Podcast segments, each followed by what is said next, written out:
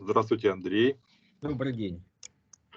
Вы как-то стали нашим экспертом, э, экспертом нашего канала, будем так говорить. Ну, просто вы просто мой друг, и вы, я понимаю, что вы мне делаете это как одолжение, но с другой стороны, это достойный канал. Я хочу сказать, что далеко не в любой канал я готов пойти в качестве эксперта, потому что вот буквально на Медне канал с практически миллионной аудиторией меня позвал высказаться. Я не стал у них высказываться, потому что ну, понимаю, что и, ау и аудитория тамошней просто не поймет, что я сказал, и ведущий тамошний просто не, не позволит мне сказать то, что я хотел бы сказать. Ох, приятно, спасибо огромное, спасибо огромное. Э, я сейчас еще хочу объяснить э, своим подписчикам очень про простую вещь, что вот э, как-то я священник, зову эксперта еще из России, который живет в Крыму, в Крыму, хотел сказать, в Кипре, на Кипре. И э, все очень просто. И, друзья мои, я просто хочу сказать, что когда я общаюсь с Андреем, я, э, священник не может быть полностью всем святым и как бы разбираться во всем. И Андрей очень часто мне помогает просто сохранять моральное спокойствие, потому что он трезво все видит и дает всему оценку. В наше время это немаловажно. И для этого, я считаю, не обязательно быть священником. Иногда такие люди больше священники, как Андрей, чем я. Я хочу сказать, что на самом деле вот я вообще для меня не существует такого понятия, как нация, паспорт, место рождения и прочие вещи. Для меня важны другие вещи, а именно, где человек вот находится, это очень важно. Если дальше, в какой среде он вращается, живет, и как, на каком языке он говорит, это тоже важно. Потому что если человек говорит только по-русски, не зная других языков, он уже очень-очень-очень сильно уязвим. Даже при всем искреннем желании противостоять, скажем так, путинскому режиму. Я поделюсь, э, наше общение с вами приносит плоды, по крайней мере для меня. Вы будете смеяться, я начал пользоваться в интернете поиски э, не русским языком, не украинской мовою, а английским языком. Я английского языка не знаю, но на самом деле это очень просто. Вводишь то, что ты хотел, переводчик, э, он тебе делает вариант английского, и я ищу уже английские варианты, а потом опять же перевожу. И мне стало а легче дышать. А вы в школе учили английский? Немецкий. Немецкий. А, вот я, я, хочу... я, начал учить, я начал учить после того разговора, я скачал себе дуалинга, потому что это уже сейчас вопрос жизни и смерти. А давайте, вот я в ближайшее время планирую открыть что-то вроде тестовой группы по обучению английскому языку по своей методике. Я понимаю, что это звучит как мошенничество, но в данном случае нет. Я вас приглашаю, если у вас есть время. Я за. Неделю. Я за. Я обеими руками за. Андрей, ну давайте вернемся. Нам, у нас еще будет время поговорить, но давайте вернемся к такой теме, что вы можете проанализировать. Знаете, сейчас я уже так смотрю, что раньше меня беспокоила Украина, но чем больше я э, вижу, что Украина очень сильно вплетена в мировые как бы, информационные просторы. И уже мы, огромная часть этого мира информационного. Если раньше про Украину вообще никто не знал, кто это и что это, мы думали, что кусочек России какой-то область, то сейчас я вижу, я это просто ощущаю, я еще не могу это все описать, но я понимаю, что мы часть, часть мира всего. И вот э, кстати, там видел я уже новость, вы мне сообщили, я видел новость, э, что произошло в Украине, тоже, может быть, как-то прокомментируйте. Что-то с нашими гауляйтерами в Херсонской области начало происходить. Ну, есть там такой девайс, вот, который называл себя гауляйтером, у него сегодня произошла разделимитизация корпуса. А перед этим еще одного гауляйтера отвезли в Москву, потому что тоже со смертельным да, у, него, у него там в систему, в гидравлическую систему, обеспечивающую функционирование, попало какое-то чужеродное вещество, которое привело к ускоренному износу его внутренних частей.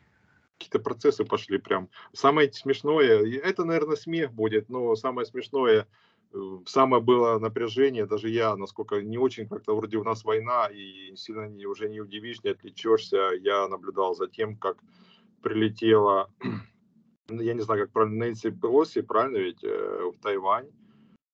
Это я понял, я вначале было страшно, а потом я, когда китайцы не смогли ничего сделать, и было как это, как очередное последнее китайское предупреждение, я понял, для чего это было сделано. Все-таки эти мифы, которые создали тот же Китай, тот, та же Россия, ну, своего рода как бы рухнул, мне стало легче дышать. А что думаете вы по этому поводу? Да вообще, как, как вы прожили эту неделю в информационном пространстве? Вот поделитесь своими мыслями.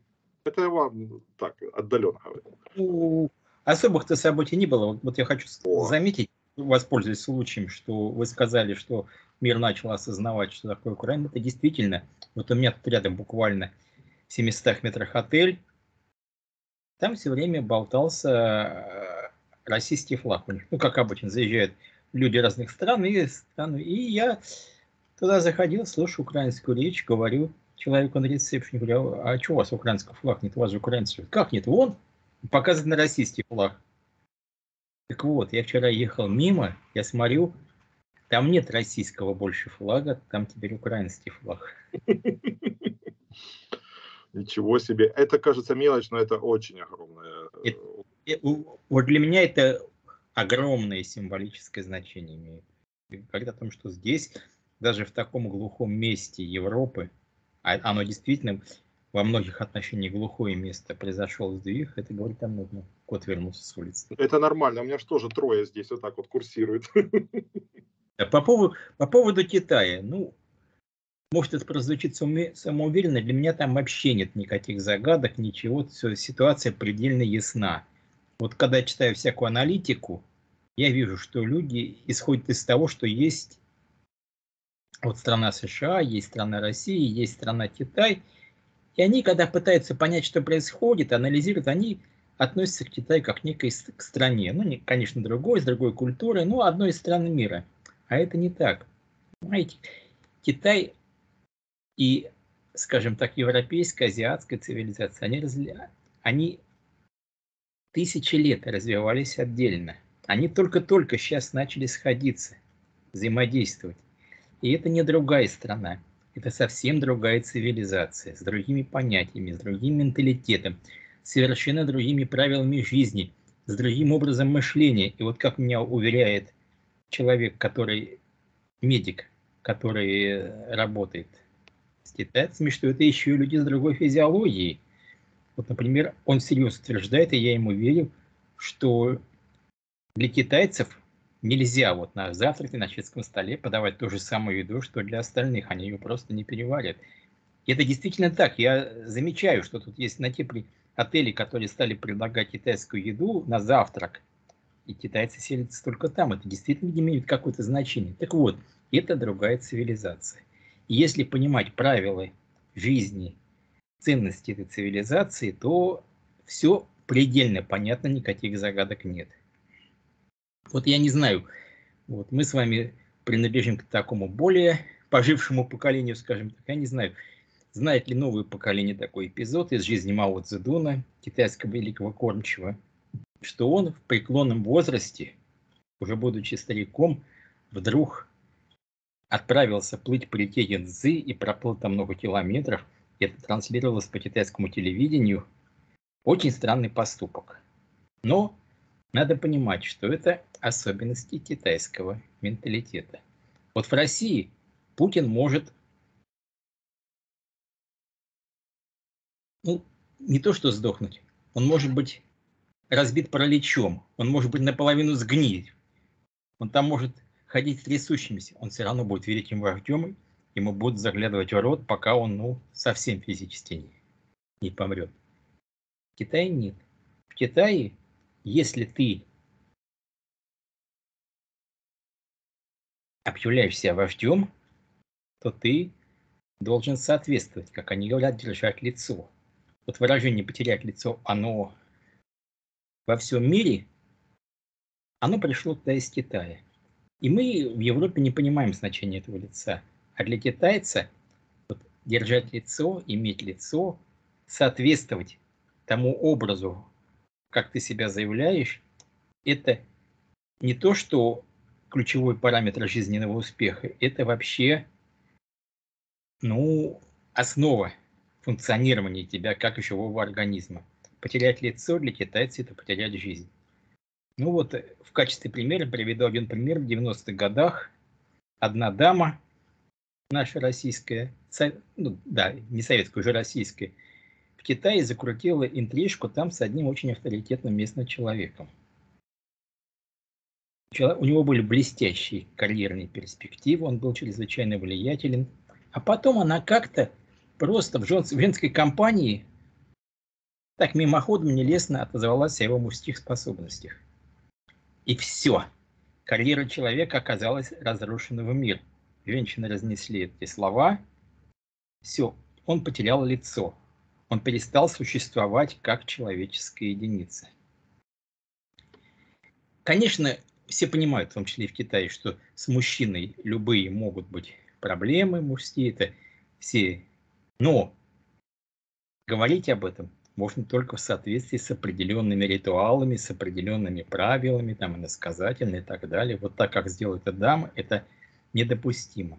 Поэтому китайцы не только заботятся о том, чтобы ну, сохранить свое лицо, но чтобы и ненароком не заставить кого-то другого потерять свое лицо, потому что это все равно, что убить человека, ну, что, все равно, что физически убить человека, и ответка тебе может прилететь нехилая. Вот даже само выражение-то последнее китайское предупреждение, оно тоже возникло не на пустом месте, когда Китай, действительно, европейцев в свое время шокировало, что китайцы там до последнего момента не идут на конфликт, до последнего момента стараются удержать нормальные отношения и, по 50 раз предупреждают, если прежде чем что-то сделать. Вот последний. И когда китайцы говорят, что это мое последнее предупреждение, это означает, что это действительно там может быть еще 50 последних предупреждений, но это не потому, что он вас боится, а потому, что он дает вам возможность сохранить лицо соответствии с китайским этикетом. И, и он потом все равно сделает, он нас прибьет и так далее, но перед этим будет 50 китайских предупреждений. И вот то же самое касается и руководителей. Неважно, чиновника, какая, какая, какого бы ты высокого уровня ни был, собственно говоря, образно говоря, то, что ты там не можешь с женщиной, это нормально – но если ты себя корчишь мачо и не можешь с женщиной, об этом сообщается в специфической форме, все, ты уже не человек. Поэтому, когда американцы тоже не дураки, они это понимают, и когда, в общем, а может и советские люди, я не знаю, чья это была диверсия, но по Китаю стали циркулировать слухи о том, что ну, Мао Цзэдун не тот человек, за которого себя выдает, что он уже как бы вовсе не и вообще он ничего не может, и, и он оказался на грани того, чтобы потерять лицо. И даже вот такой могущественный человек, как Мао Цзэдун, он вынужден, действительно, он, для него потеря лица тоже смерть физическая. И он вынужден, чтобы вернуть себе лицо, он был вынужден пуститься в заплыв, показать всему Китаю, что он там не, не очень старик, что у него голова все, все в порядке и так далее. Вот. Это была прелюдия. Теперь иллюзия. На протяжении десятков лет у Китая, Китаю повезло, в его главе становились умные, компетентные, грамотные люди. И когда пришел вот этот хрень, его, по-моему, Симпинь зовут, я даже толком не знаю. Я тоже не могу запомнить его. Да, в общем, короче говоря, ну, человек пришел в удачный момент, в, в, с его приходом начался бурный рост благосостояние китайцев, но не потому, что благодаря его заслугам, а благодаря как раз заслугам всех вот этих вот предыдущих деятелей. Начиная... В общем, короче говоря, я их имена просто не запоминаю. Да, ну вот. И, собственно говоря, человек оказался популистом. Он ну, любой бы, конечно, на его месте воспользовался, говоря, что это я, это благодаря мне. Но он сам всерьез поверил, что это благодаря ему, и начал вести себя так, как будто это его заслуга, в том числе и во внешней политике, и во внутренней политике. Вот, например, еще, скажем так, 15 лет назад сама мысль о том, что произошло бы что то, что произошло в Гонконге, могло бы произойти, она была бы нелепа прежнее руководство Китая свято бы соблюдало бы все договоренности. Этот пришел, стал их херить. Потому что я великий, Китай великий, и он всех убеждает, что я великий, и Китай великий, и Китай начинает верить, что он великий. А как только Китай начинает верить, что Циньпинь великий, он должен предъявлять китайскому народу доказательства этого, потому что Китай не Россия. Это в России Путин может каждый год выходить на трибуну и говорить, что у нас через пять лет каждая семья въедет в отдельную квартиру и делать на протяжении 30 лет, и все это глотают. В Китае, если он скажет, через пять лет кто спросит, а где э, квартира, которую ты нам обещал? Это не значит, что он должен дать квартиру, но это значит, по крайней мере, что он должен дать объяснение, сказать, что тут внешние враги и так далее. Что-нибудь должен придумать, как Мао Цзэдун врал, но он давал объяснение. То есть это обязанность руководителя отчитываться, даже если ну, вот, при таком раскладе. И, соответственно, он, стремясь показать, что Китай великий, и на международной арене начал себя вести так, как Китай великий. Последовали санкции, о них не заявлялось. Они были теневые. Но они привели к тому, что экономика Китая не только перестала развиваться, но и стала отставать. Она пошла назад. Я не знаю, вот для айтишников, то, что я скажу, может очень существенно. Вот, например, сейчас в области микроэлектроники, чипов, программирования Китай отстал уже года на два. При нынешних темпах развития это сверхкатастрофическое отставание. Мне могут сказать, что а как же вот у них там то, все, у них величайшее достижение, у них это развивается, да, величайшее достижение, да, развивается, но китайцы, они блестящие, они гениальные инженеры и разработчики, но они не креативщики, они не, тор, не творцы. Вот если американцы разработали какую-то технологию, или, или какую-то там микросхему, процессор, китайцы доведут это до, до такого совершенства, до какого американцы никогда бы сами не довели. Но им надо иметь то, что развивать. Им надо иметь основу. Все научные, технологические разработка, вся база приходит в Китай извне. И вот где-то, наверное, года три или четыре назад их начали потихонечку от этого отсекать. И Китай, в общем-то, сейчас находится в очень таком плачевном состоянии. Лидерство он потеряет очень быстро.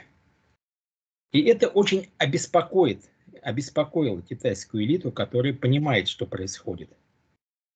И, но все попытки урезонить этого хрена, что давай веди себя нормально на международной арене, они, в общем-то, ему надо отчитываться перед, перед электоратом, какой он великий. Вот мы можем себе позволить не соблюсти договоренности по Гонконгу, никто нам ничего не сделает. И он не соблюдает, и никто ничего не делает. Ну, точно как Путин там с, с Грузией. С Крымом там, да. Крымом, да. Ровно, ровно тот же самый сценарий, только без кровопролития. И ну, с внутренним кровопролитием, скажем так. И американцы, там полно китайцев, американских, они это понимают. Я сейчас вижу, что они выстроили ловушку они пошли на серию мелких уступок Китаю. Вот этот Синьпин что-нибудь рявкнет, американцы говорят, мы сделаем то-то, то-то. Тот как рявкнет, американцы говорят, хорошо, не будем делать. И поэтому, когда Пелоси заявила, что я лечу на Тайвань, он вышел и перед всем китайским народом сказал, если полетите на Тайвань, то мы вас собьем. Вторгнемся, ведем войска в Китай, ведем, ведем войска в Тайвань. Да. Она взяла и прилетела, прекрасно понимая, что не собьют и не вторгнутся. И все. Теперь китайский народ задают вопрос, ну и где же, ты же обещал показать, какие мы великие, а ты не показал. Ты слился, это, ну, не знаю, поймут ли украинцы, а русские поймут с их уголовным средой, которая пропитывает. Это как если бы вот авторитет зашел бы в камеру, сел там, взял кружку, которая принадлежит опущенному петуху, из этой кружки бы попил. Все, он больше не авторитет. Он больше даже не вор в законе. Вот примерно в такой же сейчас ситуации находится руководитель Китая. Он потерял лицо. Его американцы намеренно и умышленно заставили это сделать поскольку главная боль в Китай им не нужна. Теперь только два пути развития. вот эти, если раньше все эти элиты, которые боялись внутри наехать на руководителя, они не наезжали, потому что понимали, что они не объяснят, почему они это делают, то сейчас человек, потерявший лицо, не может стоять во главе Китая, и, в общем-то, это будет такое движение по, по его отстранению от власти, оно будет, причем легальный на съезде, как там, оно будет встречать поддержку, гласную или негласную. Это в результате чего в Китае к власти приходят более вменяемые люди, которые, возможно, потихонечку ситуацию нормализуют. И другой вариант, что он пустит имеющуюся власть, имеющиеся ресурсы государственные, которые у него есть, чтобы удержать власть силой. Это тоже вполне реальный сценарий, но это означает, что он лишается полностью поддержки элит, поддержки креативного общества китайского, и спустя какое-то время Китай вернется к состоянию времен культурной революции. Вот сейчас китайцы, выезжающие за границу учиться, они все честно возвращаются, они на родину, они добросовестно трудятся на благо Китая. Честно, без дураков. Просто ради идеи. А вот если он начнет удерживать власть силой, то они уже возвращаться перестанут. Произойдет то же, что сейчас происходит в России. Россия лишилась думающего креативного класса. Там сейчас на всех уровнях, ну кроме самого-самого верха, на уровне как бы, вот где там стратегическое планирование и принятие решений, там еще сохраняются действительно мозги, но чуть ниже сплошное серое болото, состоящее исключительно из дебилов мои знакомые военные, которые анализируют планы, военные планы России, они говорят, что ну, принимаются очень удачные стратегические решения в военном плане. Но ни одно из них, каждый из них выполняется так, что вот э, мое видение китайской ситуации. Китай больше не является сверхдержавой. Ну да. Я даже смотрю из дискуссии моей с россиянами, когда я обычно говорю им, э, ну, которые поддерживают э, ну, эту агрессию России, я обычно говорю, да вы пошли не только против Украины, вы пошли против всего мира. Вам ничего не светит. Знаете, что они мне обычно раньше говорили? Э, ну ничего, говорит, зато на нашей стороне Китай, и это круче, чем весь мир. Это было до полета Пелоси в этот, э, до Тайваня. Сейчас, как бабка пошептала, как у нас в Украине. То есть этот пузырь лопнул. И представляете, каково, когда Кадыров писал, говорит, ну сейчас посмотрим, кто крутой, Китай или США. Бах, а США и бабушка 82 года, которая не боится. Это ж не то, что там какой-то Рэмбо прилетел. Постановушка ну, 82 ну, года. Чтобы такое писать, потому что вот даже по чисто арифметически, если на листочке бумажки набросать расклад, понятно, что у Китая нет сил, чтобы воевать с США. Это даже без расклада очевидно, но если иметь какие-то цифры экономические и военные, то понятно, что у Китая нет сил, чтобы воевать с Тайванем. Он, собственно говоря, может превратить Тайвань в пустыню в роду развалин, как сейчас русская армия делает на границе э, столкновения, но победить, завоевать, да и то вряд ли, потому что Тайвань технологически очень развитое государство. Да. да. И по, вот поэтому ситуация, ну да, какое-то время, конечно, вот как сейчас, когда мои знакомые друзья украинцы начинают нам рвать рубаху, говорят, да мы все, да мы победили. Да, вы победили Россию, вы уже ее победили.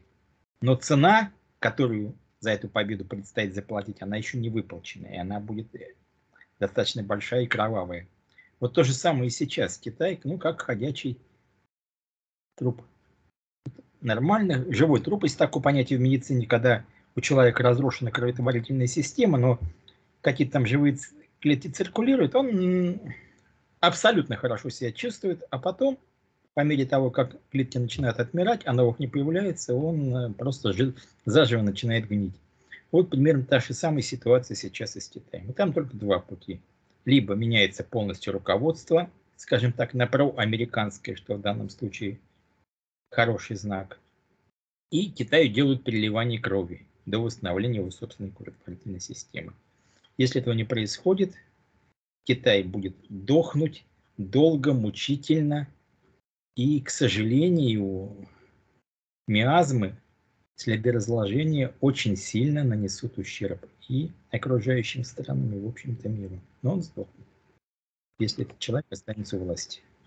Ну, это, конечно, же. А, кстати, вот вы говорите, не было э, ничего интересного. Вот я вам сейчас еще один инфор- информационный, прям буквально с вчерашнего вечера начал развиваться. Я считаю, это, не знаю, успели, да, я думаю, вы успели это все заметить. Э, Невзоров написал, Европа потихоньку закрывается для россиян. Э, по поводу виз, смотрите, Бельгия, Болгария, Дания, Латвия, Литва, Мальта, Нидерланды, Словакия, Чехия, Эстония, Норвегия, даже Греция рассматривает вопрос э, невыдачи виз россиянам. Что это произошло? Или может это ничего не будет из этого выйти? Это очень болезненный процесс, и, в общем-то, в том числе и для меня, потому что вот наличие российского паспорта, даже при наличии других паспортов, просто тот факт, что вы родились в России, сейчас ставит на вас клеймо прокаженного. Мне вот лично в БТУ Слава богу, Кипр в этом отношении страна более-менее нормальная. Но в целом, вот, например, и у меня за последний месяц три раза блокировали банковские аккаунты просто из-за наличия российского паспорта. Вот так вот. Да. Проблемы с доставкой. И если США более-менее нормальный диалог поддерживается, вы, вы тут же входите в контакт, переговариваете с ними, объясняете, что как. Они проверяют информацию, они реально проверяют, что я там не российский шпион, что я не путинец. И ситуация всегда разрешается нормально. То есть вот с американцами можно вести нормальный, хороший диалог. С европейцами, с европейской бюрократией диалог вести вообще невозможно. У него лежит на столе инструкция – если в инструкции нет соответствующего пункта, вы там хоть расшибитесь, да. Это, я считаю, в целом, в общем-то, это, ну, нет, я не знаю, как расценивать это понятие. Для людей, которые в России, им пофигу, они уже понимают, что они никогда никуда не выедут. Для людей, которые находятся здесь, это представляет достаточно серьезные проблемы. Причем независимо от того, как вы оказались, какой целью вы здесь оказались, являетесь ли вы политическим беженцем, даже если вы политический беженец, официально признанный, что вас преследует путинский режим, вы будете получать от европейской бюрократии сейчас ровно то же самое, что получаете от, что будет получать сторонник и одобрятель режима. Это я не знаю, как это, как это расценивать. Не знаю. Ну, просто потому что, возможно, потому что это касается меня лично. То есть, понятное дело, что я могу ездить, у меня постоянное резидентство в Европе. Меня, очевидно, это не коснется, если только они не начнут аннулировать задним числом выданные документы. Пока, пока что не касается, но вот уже один тот факт, что я родился в России, уже достаточно для того, чтобы мне каждый раз приходилось объяснять, что я не агрессор, и что я воюю с Путиным, причем воюю реально и с большими для себя издержками. Я лично могу это подтвердить, потому что я мало с кем с россиянами дружу, а вы для меня больше даже украинец, чем россиянин. Я имею в виду по менталитету. Да, я, я вот встречался с одним недавно, как бы иконой российской оппозиции, я не буду называть по фамилии человека, потому что мне ну, не давал согласия на публичность. Но я хочу сказать, что несмотря на то, что он действительно вот и в глазах западной прессы, и в глазах западных политиков является как бы образцом человека, противостоящего Путину и пострадавшим, реально пострадавшим от путинского режима, против него там сфабрикованы уголовные дела. он, сталкиваясь с европейской бюрократией, огребает по полной. Когда смотрит на его статус, на его должности в прошлом, он автоматически становится военным преступником, несмотря на то, что сейчас он находится в статусе преследуемого человека. Вот, Но, пожалуйста. Да. Хотя занимал он эти должности еще в совсем там, либеральные, нелюдоедские времена, когда и войны-то, по-моему, еще никакой не было, еще и даже Януковича не было, но тем не менее вот, вот результат. Да, я вижу по Твиттеру, я вижу по Твиттеру, что начали э, эти оппозиционеры, я знаю ваше отношение к ним, российские, обижаться на Латвию, прям, я так понимаю, они в Латвии находятся, и прям начали, я называю это, пускать бульбы с носа. Я понимаю, болезненно, как бы, да, ну, что-то надо решать, наверное. Я не думаю, что прям вот возьмут сейчас, начнут всех э, терроризировать Европа, как бы... Не, не, я, я, не думаю, что вообще это обернулось чем-то серьезным на самом деле, но это но это оборачивается просто неудобно, неудобствами бытовыми по жизни головной болью. И я тоже понимаю европейцев, потому что, ну, разбираться с каждым русским, кем он является, извините, это не то, что сложно, это практически невозможно. Вот у меня, я знаю здесь людей на Кипре, которые орут на каждом углу протесты против вторжения в Украину, ходят на митинги с украинскими флагами, но при этом реально занимаются очень серьезной деятельностью в поддержку России. Не удивлен. И когда к такому человеку придут и скажут, а кто-то такой, он скажет, я антипутинец, вот, пожалуйста, видите, я на фотографии с украинским флагом стою. Окей, скажут ему. То есть а европейцы это прекрасно понимают. Поэтому я, я да, что сказать, покажи твой профиль в соцсетях, ну, это глупо. Сказать, поручить там, не знаю, полиции проверять каждого русского, это тоже не по ресурсам, да и полиция в конце концов начнет монтировать.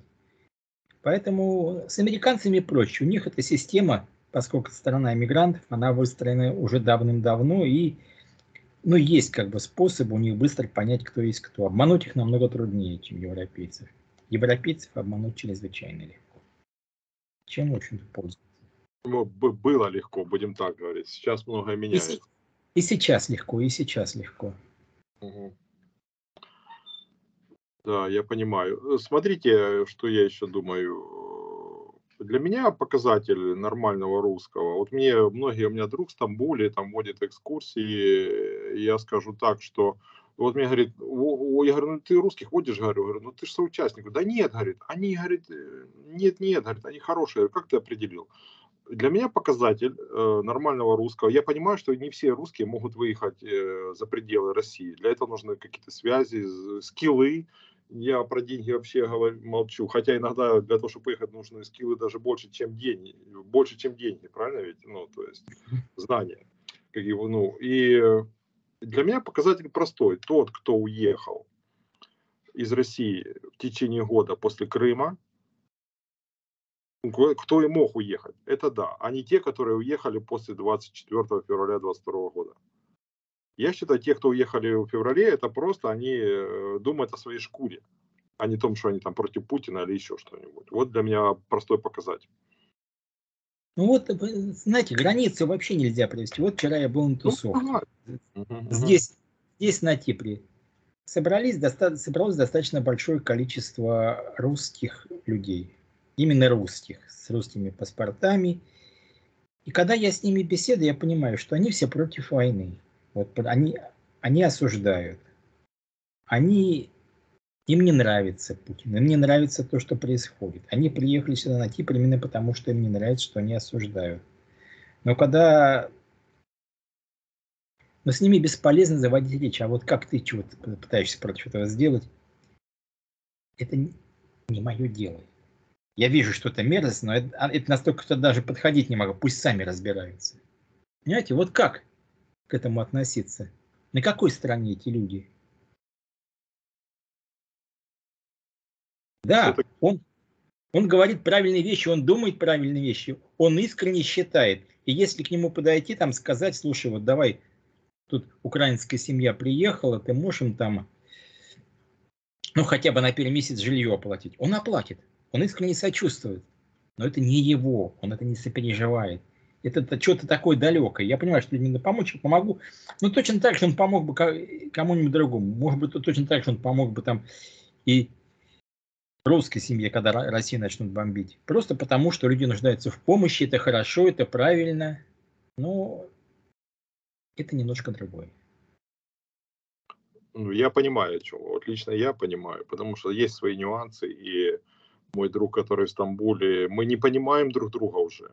Мы уже не понимаем, он не понимает, что здесь происходит, он не чувствует, хотя он из Украины, э, как бы, да, но он в Стамбул ехал, у него там квартира, и мы не понимаем уже друг друга. Все, я, я лично понимаю, что вы. Это нужно со, уметь сопереживать, а не просто помогать. Знаете, у, у меня другой критерий.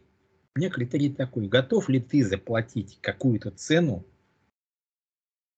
вот от себя чего-то оторвать и отдать ради того, чтобы остановить это? Вот это критерий. Если ты готов понести жертвой, да то ты наш человек. Если ты этих жертв избегаешь, говорит, оставь меня в покое, это мне, то ты враг. Независимо от того, что ты думаешь, что ты говоришь. Что вот я лично молюсь, ради Бога, Господи, возьми у меня только деньгами. Но я понимаю, что платить надо, нет, необходимо, что платить придется. И я уже плачу, и многие уже платят сознательно. Если ты готов пойти на жертву, чтобы это остановилось, ты на светлой стороне. Если не готов, ну, наверное, нет. Ну, это в Евангелии так написано. Все очень просто. Все его, все простое, все от Бога. Андрей, спасибо за встречу, спасибо за ваш анализ. Классно, как всегда. До следующей субботы или воскресенья. Да, наверное, немножко многословно было. Ну, да, да, через неделю увидимся не шикарно, было шикарно. Можно я вот все-таки подытожу как хозяин этого канала. Было шикарно. Спасибо огромное. До, до побачення. До побачення.